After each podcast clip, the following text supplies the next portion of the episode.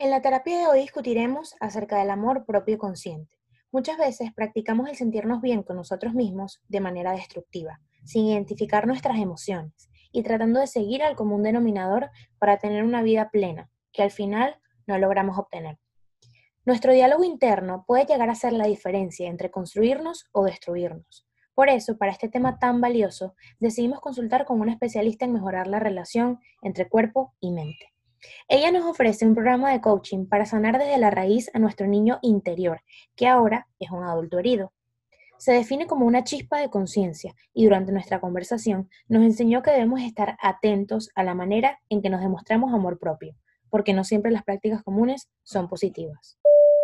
Bienvenidos a este sexto capítulo de Clinic Podcast. Primero que nada quisiéramos agradecerles a todas las personas que nos están escuchando hoy y que nos han estado acompañando a lo largo de la trayectoria de esta segunda temporada titulada Intern Gear. Y recordarles que nos pueden conseguir en las redes sociales como arroba Clinic Podcast. El día de hoy tenemos un capítulo bastante especial porque vamos a estar hablando de un tema bastante polémico, bastante controversial y es acerca de qué es el amor propio, qué significa eso para ti.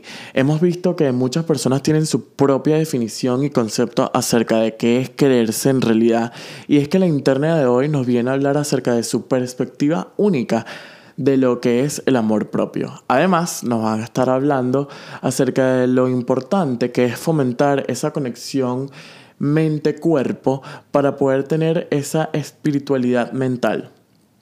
Ella la pueden conseguir en las redes sociales como arroba livingverdes y es que en sus redes ella monta no solamente videos acerca de cómo practicar el yoga, sino que también habla mucho acerca de la relación que tenemos nosotros los seres humanos con la comida y lo importante que es tener una relación saludable con ella. Otra de las cosas que nos llamó la atención de esta invitada, de nuestra interna, es acerca del contenido que ella promueve en sus redes sociales en cuanto al diálogo interno, acerca de la conciencia que debemos tener los seres humanos con cada acción que hacemos esa interrelación que hay entre mente y espiritualidad. Y es que ella practica todos los días la meditación, el yoga, es una health coach y también es protagonista y fundadora del el Holistic Healing Method, un programa de sanación interna. El día de hoy encontramos felices por poder tener la oportunidad de conversar con ella. Es una mujer eh, bastante genuina, bastante espiritual y precisamente, ya que vamos a hablar de amor propio, vamos a hablar de la manera en que nosotros nos demostramos a nosotros mismos si nos importamos o no, el capítulo se llama Me quiero o no me quiero.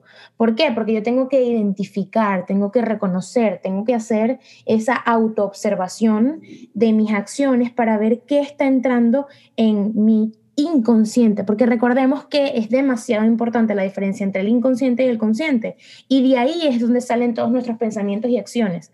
Así que, sin nada más que decir. Bienvenida, Stephanie Quintal, a The Clinic Podcast. Ay, gracias, qué felicidad tengo de estar aquí. Mira, nosotros queríamos hablar contigo y quisiera empezar esta conversación con algo que lo he visto que ha sido mucha tendencia en las redes sociales, que es una definición que cada quien tiene como que su propio conceptualización de lo que es. Entonces, yo quería preguntarte acerca del amor propio, porque yo vi un post tuyo que tú hablas mucho acerca de qué es el amor propio y cómo las personas a veces lo demuestran de manera negativa y que existe algo que se llama el amor propio consciente. Quisiera que lo explicaras un poquito más para saber entonces qué significa para ti el amor propio. Ok, bueno, esa pregunta me encanta, me encanta, me encanta porque mm, la verdad, con mi experiencia he notado que tenemos como quizás un, un concepto sobre el amor propio un poco confuso y creemos que el amor propio es algo condicional, como que si como de cierta manera me amo, si como de otra manera no me amo. Si actúo de cierta manera me amo, si actúo de tal manera no me amo. Y la verdad es que el amor propio, nuestra esencia es el amor, ¿ok? Esa es nuestra esencia y el amor propio es algo que ya, con lo que ya nacemos. Y todo lo que hacemos siempre es en base al amor propio. Y vamos a ponerle el nombre de supervivencia, ¿verdad? O sea, al final todo lo que estamos haciendo es, con, es desde un mecanismo de supervivencia. Y, y en, en realidad todo lo que estamos haciendo siempre es en base a ese amor que sentimos por nosotros mismos. Y lo que ocurre aquí es que muchas veces no estamos conscientes de, de si la manera en que estamos practicando amor propio es realmente em, saludable o si es destructivo, por decirlo así. Entonces, al final, y digo esto porque muchas veces estamos haciendo algo que nos dijeron que es saludable y cuando lo estamos haciendo, porque creemos que eso es amor propio y, todo ese concepto, mm, de alguna manera u otra lo estamos haciendo destructivamente. ¿Ok? Como, a ver, voy a poner un ejemplo con esto. Por ejemplo, estamos comiendo saludable, ¿verdad? porque eh, amor propio y yo quiero cuidar mi cuerpo y quiero estar en cierto peso, etcétera, etcétera. Sin embargo, cuando empezamos a comer lo que llamamos saludable, ¿ok? Em, lo estamos haciendo desde, por decirlo así, como desde, nos estamos restringiendo de lo que nos gusta, nos estamos restringiendo del placer. Entonces, no lo estamos disfrutando. Exacto, exacto. Y es como que, ok, estoy practicando amor propio, pero es que en realidad no me gusta ese tipo de amor propio. Y lo mismo pasa también con comida que puede crear... Irónico. Con, ajá, Exacto. Como un, amor propio tóxico. Porque sí, porque es como que es, una práctica que se supone que es para, para tú ejercitar tu amor propio, pero al mismo tiempo tu mente te está dando una señal de no te gusta. Lo estás haciendo porque es así. Exacto, y es súper loco porque yo, por ejemplo, a mí me ha pasado que me han dicho profesionales de salud mental, que yo respeto muchísimo a los profesionales en el departamento de la salud mental, sin embargo, siento que algo que es muy tóxico decirle a un cliente o a un paciente es, te falta amor propio. Y he escuchado profesionales diciendo eso. Y esto puede sonar súper... Eh, ¿cómo decirlo? Quizás esto a mucha gente le puede, le puede pegar de alguna manera, pero es importante entender que no existe la, falta de amor propio, sino la conciencia que tenemos en cuanto a cómo nos estamos eh, demostrando o, o, practicando amor propio. Entonces, esto, esto para mí fue como, es algo que aprendí a través de mi experiencia y me di cuenta de que cuando antes tenía una relación, por decirlo así, tóxica conmigo misma, en realidad era porque me demostraba amor de una manera mm, destructiva. Entonces era como que trataba de usar, por ejemplo, ciertos alimentos para dormir mis emociones porque para mí era difícil lidiar con mis emociones. Entonces al final no es que lo estaba haciendo para destruirme, sino que lo estaba haciendo porque eso era lo que aliviaba mi dolor interno. Y cuando entendemos esto, es como que al final se trata de hacernos conscientes de la manera en que nos estamos demostrando amor. Hacer ejercicio en, en exceso es, es destructivo. Y no moverte y quedarte en tu cama todo el día por tres meses, un año, lo que sea, también es destructivo. Entonces es el balance y entender la intención detrás de las acciones que estamos tomando.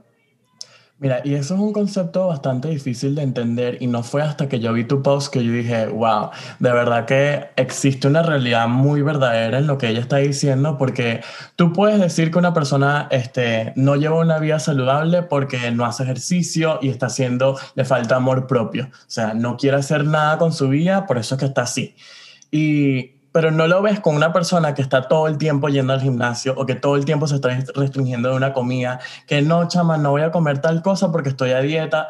Y eso me pasó a mí. O sea, yo llego a un momento que yo quería practicar la vida saludable, yo quería estar en forma, yo quería sentirme zen, bien, paz, amor, y llegó un punto que ya yo estaba como que al límite, no estaba disfrutando y yo me metí en la cabeza, no, eso es amor propio, es que yo quiero ser bien, yo quiero mejorar, entonces por eso es que yo no me voy a comer el dulce que me quiero comer. O cuando me estoy haciendo el cheat meal o algo así que es especial para ti, no lo disfrutaba porque entonces en la cabeza me carcomía eso de que no puede ser, o sea, ya lo destrocé, no me quiero, o sea, me hace falta motivación, me hace falta ser persistente con eso. Entonces, Me parece muy interesante porque ahorita más que nunca hemos visto un cambio en todo lo que es la salud mental o los conceptos de, ser saludable físicamente y mentalmente, que no existe como un parámetro, no existe una, como que una ley de esto es lo que tú debes de hacer porque esto es amor propio. Entonces, si es verdad lo que dices, muchos doctores, imagínate que te digan que te falta amor propio, es como que, wow, entonces, o sea, si no me quiero yo, imagínate cómo hago entonces para existir. Y, la cosa con eso es que como que de alguna manera u otra, cuando tú piensas que no tienes amor propio y, y pues creas esa creencia, valga la redundancia, eh, te sientes culpable y al sentirte culpable, entonces tratas inconscientemente, esto todo sucede inconscientemente, eh, haces algo para de alguna manera u otra como que adormecer esa culpabilidad que estás sintiendo, que es otra forma de amor propio, no consciente, porque estás tratando de como que wow, me siento mal conmigo misma, me siento culpable, ok, entonces voy a hacer algo para dormir esa culpabilidad que estoy sintiendo.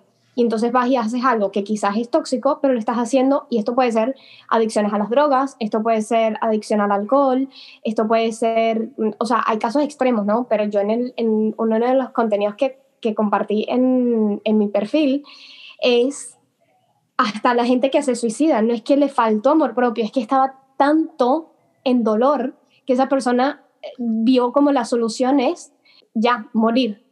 Como que eh, esto, ya quiero parar este sufrimiento. Entonces no es falta de amor propio, sino de hacerte consciente de cómo te estás tratando y cómo te estás demostrando ese amor. Me gustó mucho eh, eso que acabas de decir, de que cuando uno tiene alguna dolencia, cuando uno reconoce alguna falla algo que hasta uno mismo puede estar haciendo mal, porque fallas hay externas e internas. Puede haber una falla que me preocupe demasiado afuera, pero yo no tengo control de eso. Pero eso no quiere decir que yo no deje de sentir eh, esa falla externa. Pero con respecto a la falla interna, el hecho de que, de que tú lo reconozcas, pero que trates de adormecer, de ignorar, en el momento, a mí me ha pasado mucho que en el momento en que yo me siento ansiosa, y hago algo sin, sin estar consciente, simplemente lo hago porque quiero, en ese momento me doy cuenta, ya va, algo está pasando, ¿qué me tiene tan ansiosa? ¿Por qué estoy haciendo esto de manera como que en modo avión no lo estoy pensando? También me ha pasado con respecto a lo de las dolencias, que trato de, ¿cómo se llama?, de saciar, no sé, por ejemplo, con un café. Estoy así sentada, tengo alguna dolencia y lo que digo, me voy a tomar un café porque se me va a pasar me tomo el café y no se me pasa. El café no me sacía lo que yo estoy sintiendo, ¿sabes? Entonces en ese momento es donde empieza el proceso de introspección, el proceso de qué está pasando, qué estoy sintiendo y, saber reconocer entre lo que puedo cambiar y lo que no puedo cambiar. Y tengo que estar bien con eso, porque está, está ese factor externo y ese factor interno. Y, yo creo que, que, lo más importante que debemos aprender nosotros es ese diálogo interno, o sea, un diálogo interno que, que, sea realista, algo que tú digas, estoy fallando, pero ¿por qué? ¿Cómo hago yo para mejorar esa falla que tengo? O algo que no me gusta de mí, que yo quisiera cambiar, pero lo voy a cambiar de la manera más saludable, porque también esa es otra, cuando queremos hacer cambio, lo hacemos drástico. Quiero ser fitness, voy a dejar de comer. Entonces, yo creo que tener un diálogo interno positivo es muy importante para las personas que nos escuchan y para, o sea, de verdad que para que todo el mundo se sienta bien consigo mismo, tiene que tener esa persona que no te dé como ese ego negativo de que eres malo, que no te funciona, que todo lo que haces. O sea, yo creo que tener un diálogo es importante.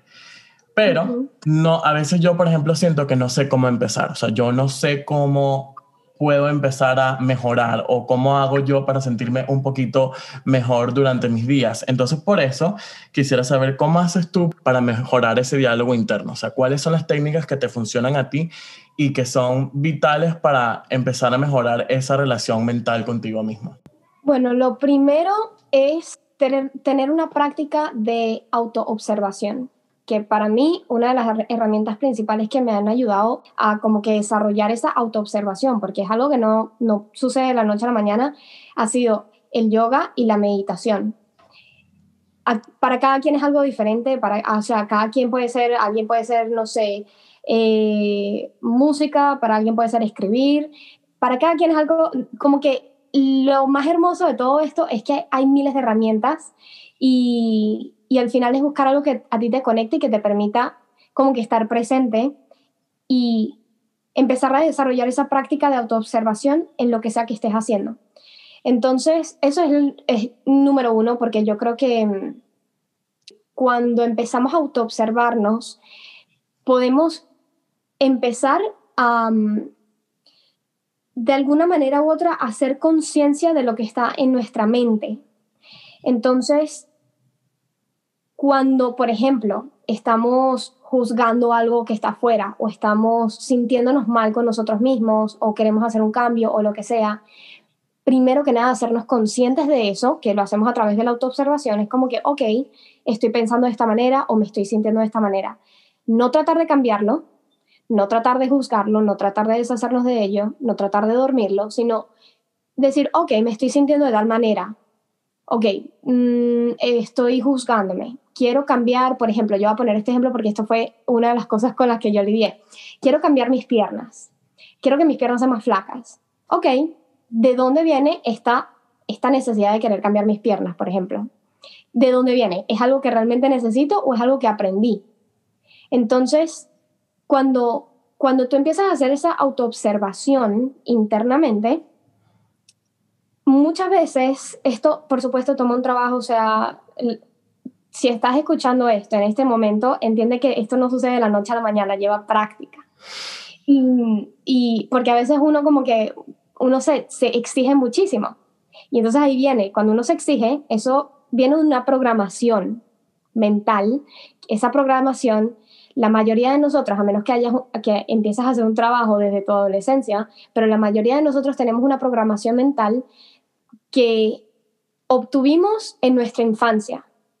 Y muchas veces nuestro diálogo interno en realidad no es nuestra propia voz, sino la de nuestros padres o nuestros profesores o lo que sea que consideramos autoridad cuando estábamos pequeños. Entonces es darnos cuenta de dónde viene este pensamiento. Entonces, por ejemplo, vuelvo con el ejemplo de, de, lo de mis piernas cuando yo quería cambiar mis piernas, quería cambiar mis piernas que estuviesen más flacas. Y yo pensaba que era algo mío, pero luego me di cuenta de que es algo que aprendí. Por ejemplo, de mi cultura, de la sociedad en donde me encontraba, era, tengo que tener cierto tipo de piernas para estar saludable, para sentirme bien. Y me di, se me fue esa necesidad de querer cambiar cómo se veían mis piernas cuando me di cuenta de que esa no era, no era mi voz, sino una programación que adopté de antes. Y eso se aplica con absolutamente todo, con todo, todo, todo. Entonces, bueno, para resumir, autoobservación y siempre mantenerte curioso o curiosa con lo que está en tu mente, con la manera en que te estás hablando a ti, en que le estás hablando a los demás, siempre mantenerse curiosa.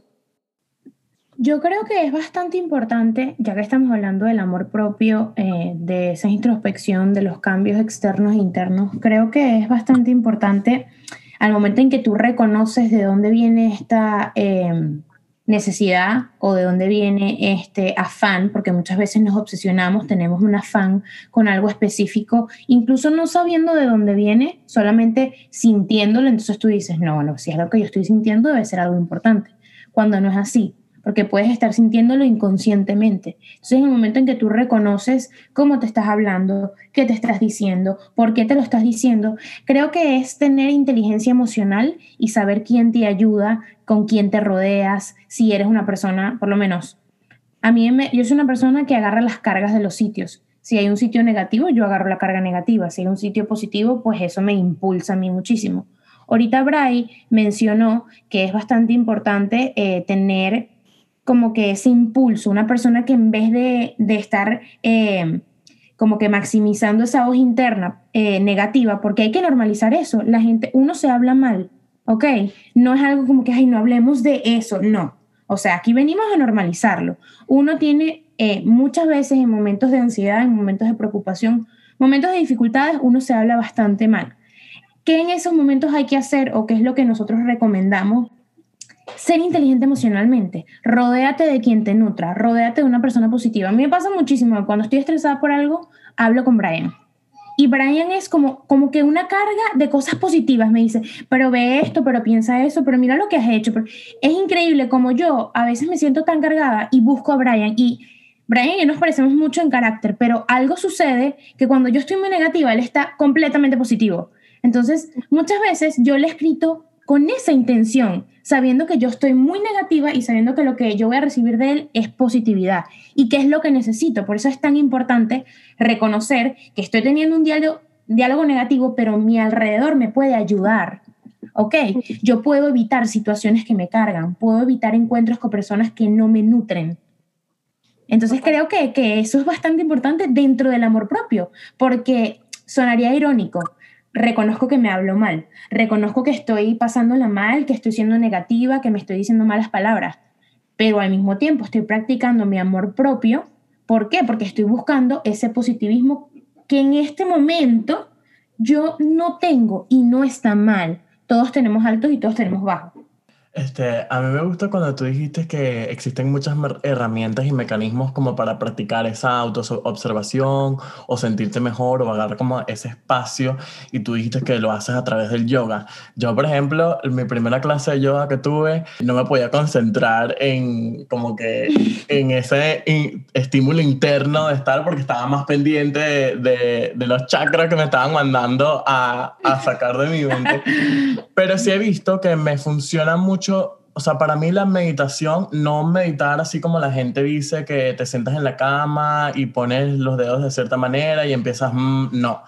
A mí, por ejemplo, la meditación la veo más como salir a caminar media hora música tranquila, que yo pueda reflexionar el día, que yo pueda reflexionar mi semana y yo pueda como que poner, ok, ¿qué estoy haciendo? ¿Sabes? Como que organizar mi mente de todos esos pensamientos que durante el día uno no tiene tiempo como que de estar como que sin sentirlos, porque eso es una de las cosas, que capaz nosotros nos agobiamos, nos sentimos mal, porque sentimos mucho, pero no nos dejamos sentir, ¿sabes? Como que, si me está pasando esto, lo pongo, ¿sabes? Como que lo pongo hacia el final de la mente, ya, o sea, vamos a pasar eso. Yo creo que la meditación y todo esto de, de tiempos de reflexionar, o sea, es agarrarte un tiempo para ti que tú puedas decir, ok, ¿qué me está pasando? ¿Qué me está sucediendo? Vamos a tratar de hacer de mi mente un espacio libre que todo fluya. Entonces yo quería saber cuál es el impacto para ti del yoga. O sea, ¿por qué tú agarraste yoga y que, que ¿Cómo recomiendas tú a las personas que, que, se agarren esos 30 minutos, por ejemplo?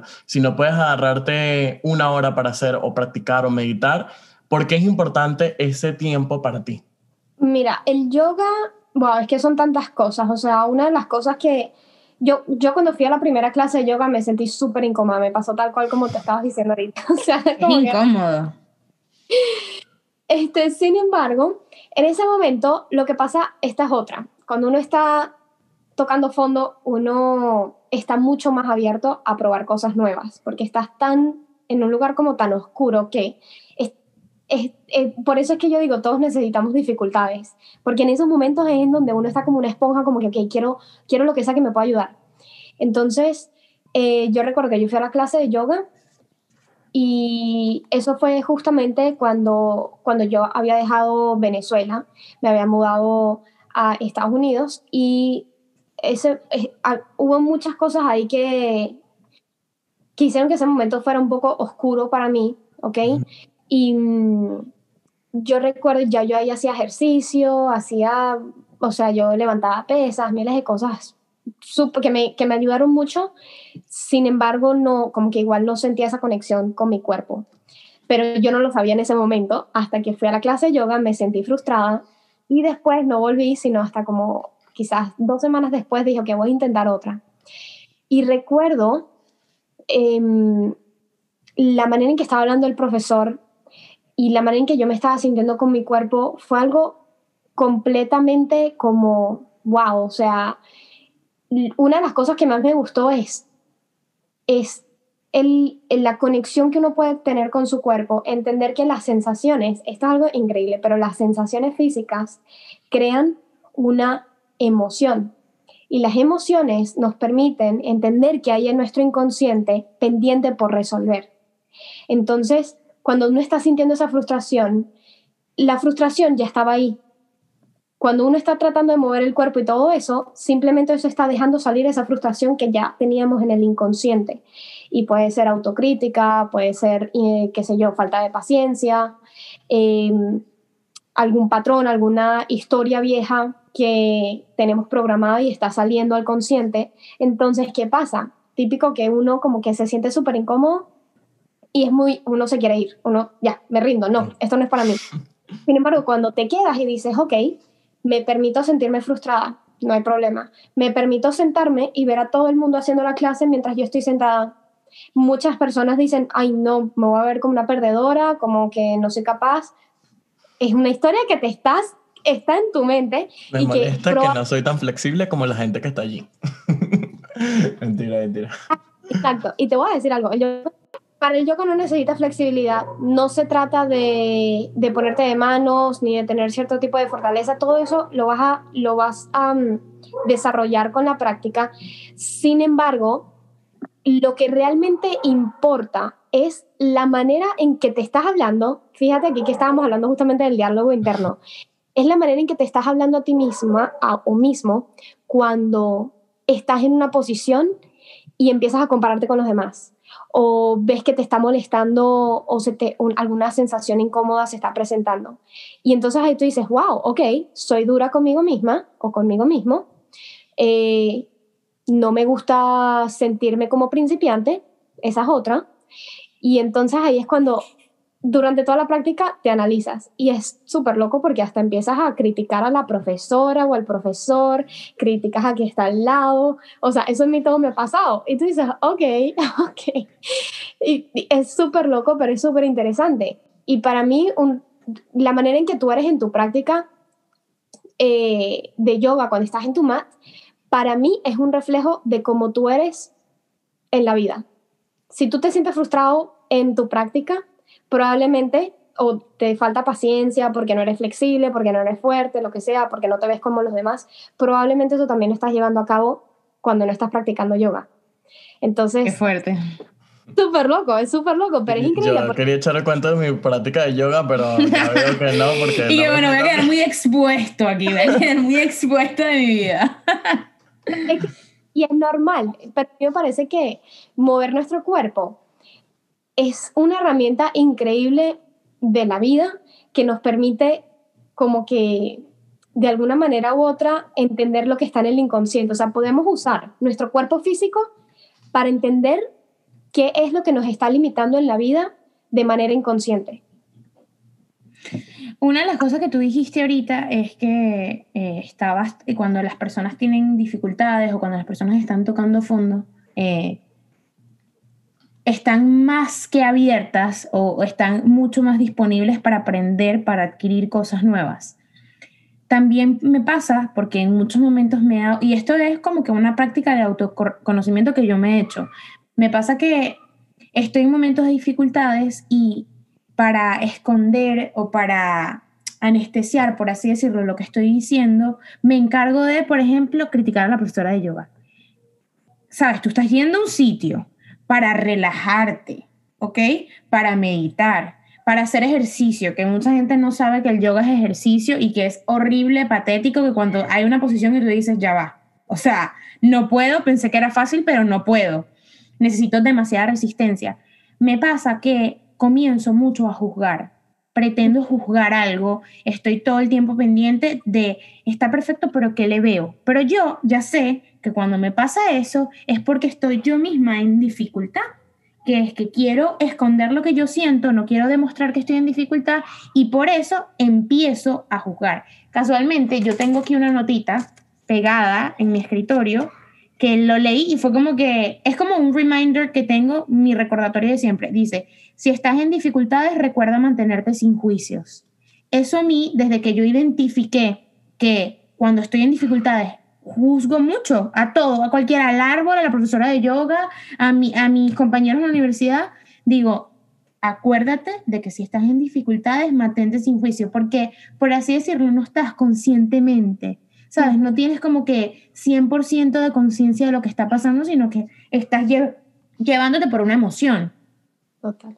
Entonces creo que es muy importante eh, el reconocerte, el, el identificar cómo tú practicas tu amor propio, qué es lo que estás haciendo para que a veces tu interior no te pueda ayudar porque es normal que estemos en down o en un momento difícil, pero en ese momento, uy, utilizar mis herramientas, qué tengo afuera, qué, qué me puede ayudar.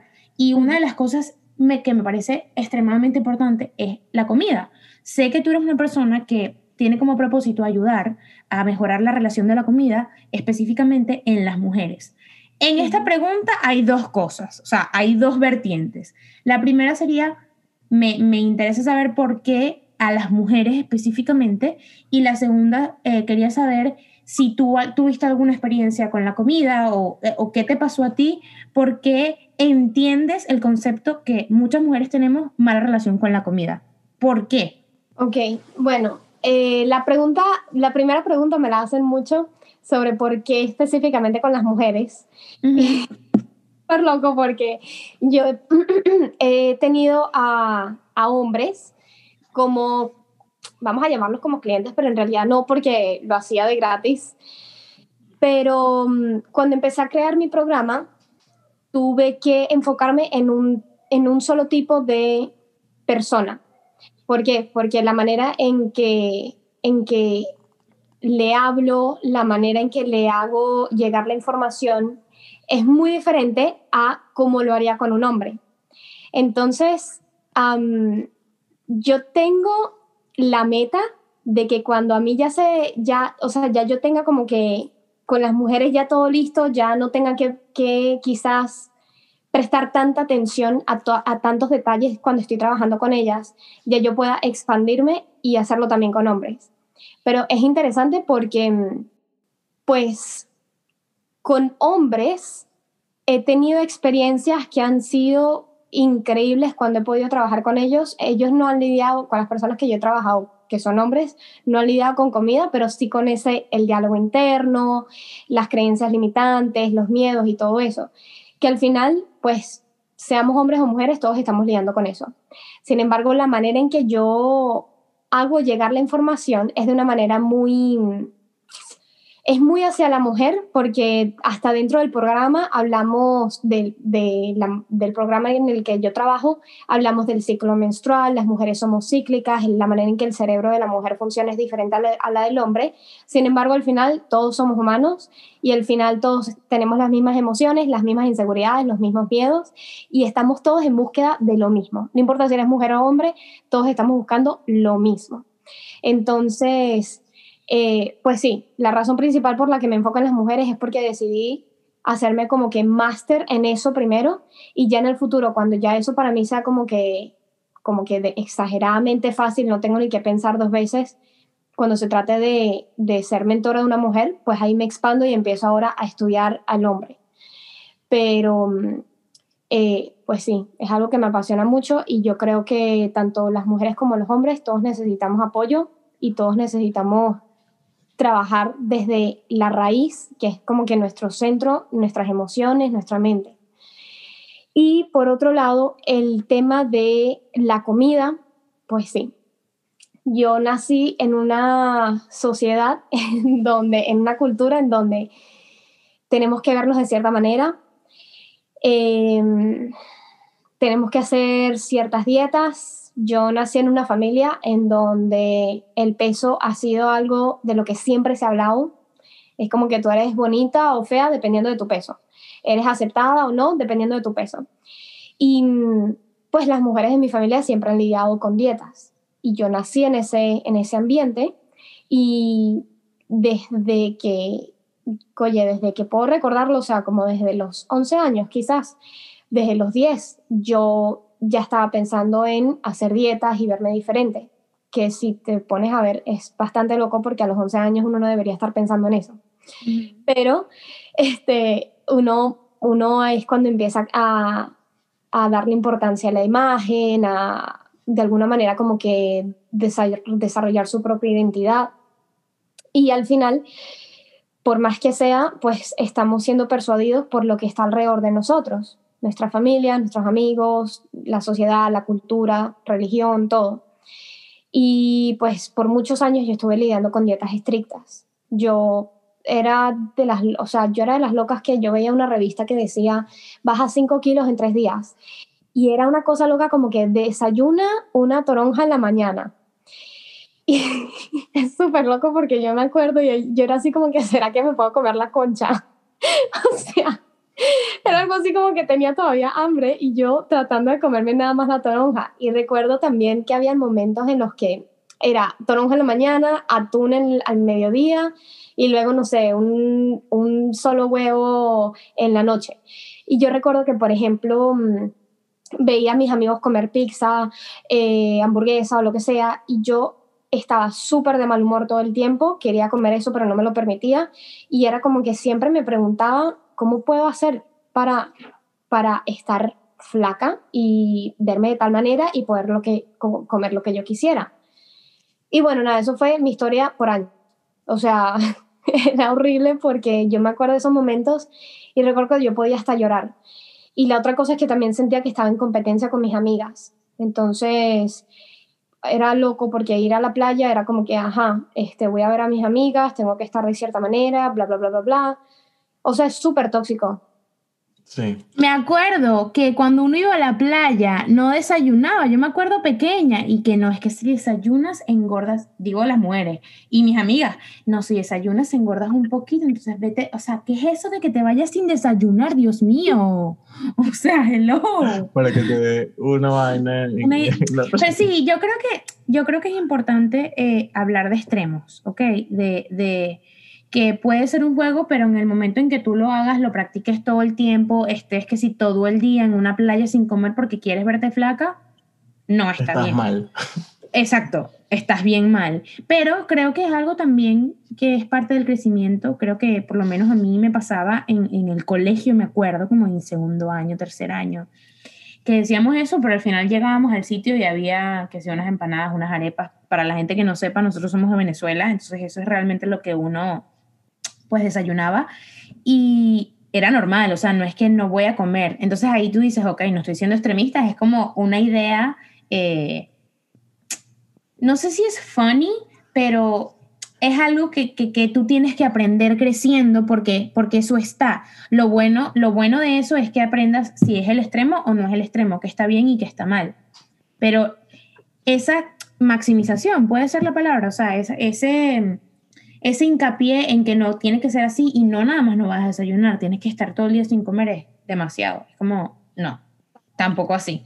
Yo creo que nos pasa mucho que nos dejamos llevar por cosas que, gracias a la desinformación, porque en realidad cuando tú mencionas ese, esos ejemplos, ambas están hablando de cuando eran mucho más pequeñas, o sea, tú de verdad que no sabías qué era el concepto de ser saludable, que era una dieta. Yo creo que en esos tiempos tampoco ni siquiera las personas que eran nutricionistas sabían que la dieta del atún y la piña no es algo que es sostenible en el tiempo. O sea, eso es mentira que tú puedes comer atún y piña por tres semanas y sentirte súper energética y bien, o sea, vas a estar mal.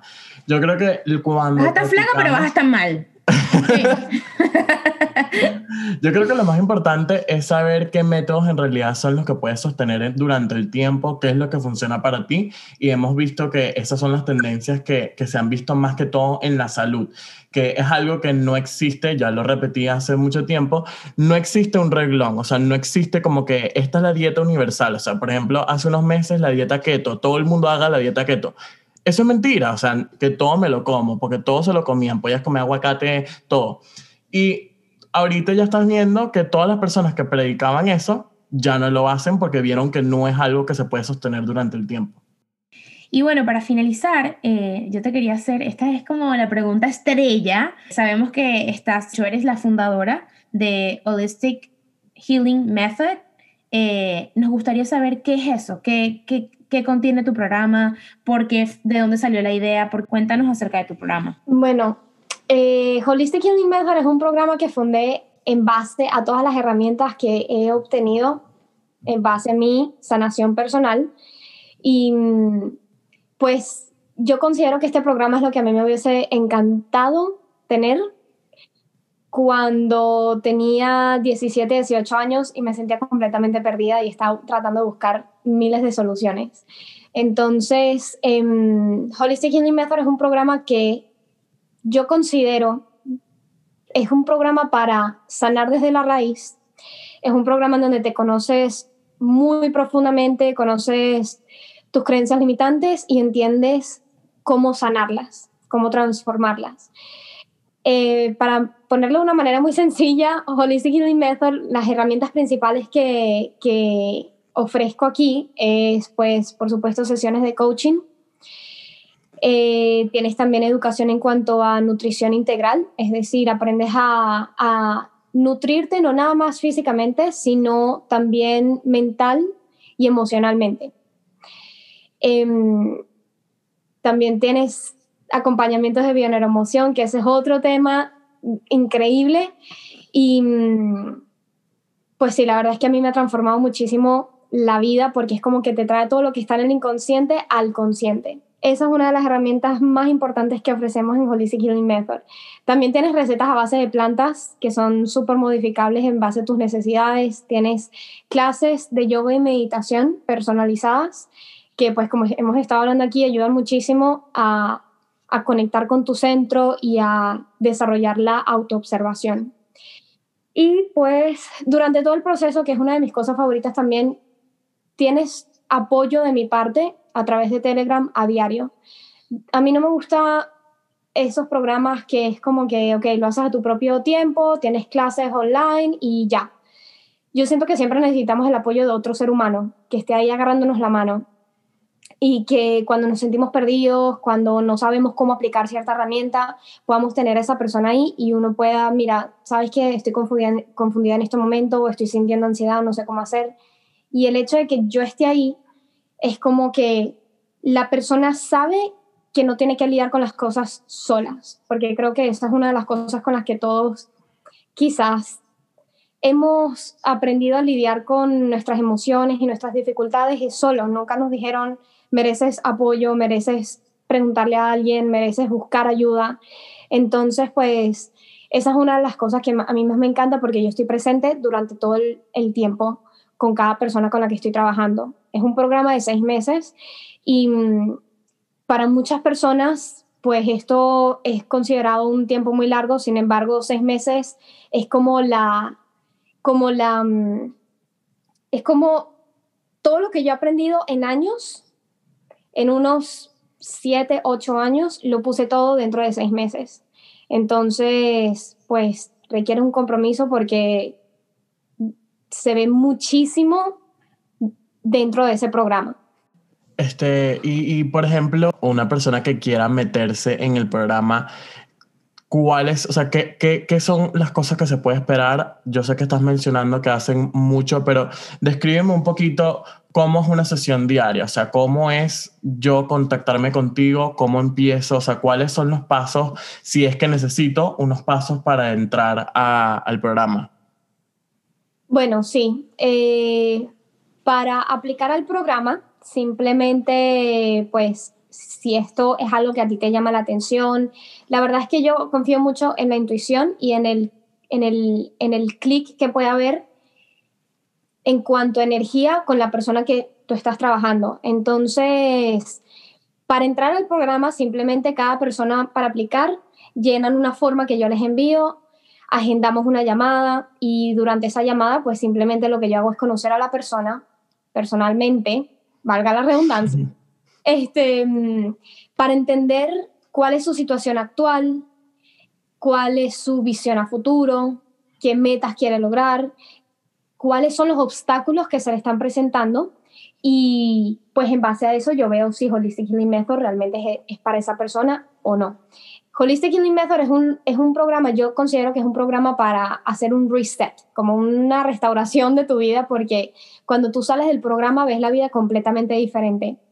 Y en el programa entiendes cómo todo lo que está afuera es simplemente un reflejo de cómo te sientes tú por dentro. Y esto está reflejado, o sea, es increíble porque las personas que han entrado en este programa nunca, nunca realmente entran con la expectativa de ir tan profundo. Nosotros trabajamos hasta, hasta, o sea, desde relaciones, creatividad, hasta finanzas, porque cada quien tiene un, creencias limitantes en diferentes aspectos. Hay personas que lidian con el miedo a la carencia económica, hay otros que lidian con inseguridad. Y todo esto se ve, es loquísimo, pero es más interesante porque todo esto también se ve reflejado en la manera en que nos relacionamos nosotros con la comida y con nuestro cuerpo físico. Entonces, pues principalmente las mujeres que entran en el programa son personas que quieren, que quieren sanar su relación con su cuerpo y con la comida. Pero para hacer eso, tenemos que entender qué otros aspectos de su vida están en desbalance y la están sintiéndose desconectada de sí misma. Ok, o sea que el, programa es para, es para mujeres específicamente. Ok. okay. En el futuro hicimos para hombres también, ojalá, pero ahora es nada más para mujeres. Ok. Bueno, Steph, eh, nada, gracias por acompañarnos, por eh, aceptar conversar, que desde el principio te, comentamos, esto es una conversación, vamos a relajar estigmas emocionales, vamos a ver qué sale dentro de nosotros. Este, creo que has aportado eh, como valor e, ese diálogo, la importancia, mejor dicho, del diálogo interno. Así que esperamos que nuestra audiencia pues lo reciba con los brazos abiertos, felices de poder materializar porque una cosa es consumirte a través de las redes sociales y otra cosa es hablar contigo. Es como que, ok, la persona que yo veo todo el tiempo está hablando conmigo, tengo la oportunidad de poder intercambiar ideas. Así que nada, muchísimas gracias. Me encanta, gracias por tenerme acá. ¿Y cómo te podemos encontrar en las redes sociales? En redes sociales me puedes conseguir como Living Verdes, L-I-V pequeña, I-N-G, tal cual como Living en inglés y luego Verdes el color verde. Terminamos nuestra terapia de hoy y estás listo para darte de alta. Te vas sin prescripción, pero con opinión. Donde te regalamos información y tú decides qué hacer con eso. Nos pueden encontrar en las redes sociales como arroba The Clinic Podcast. Nuestros episodios al aire todos los lunes a las 9 a.m. hora Miami. Y que sepas que toda la información de este capítulo la encontrarás en la caja de descripción.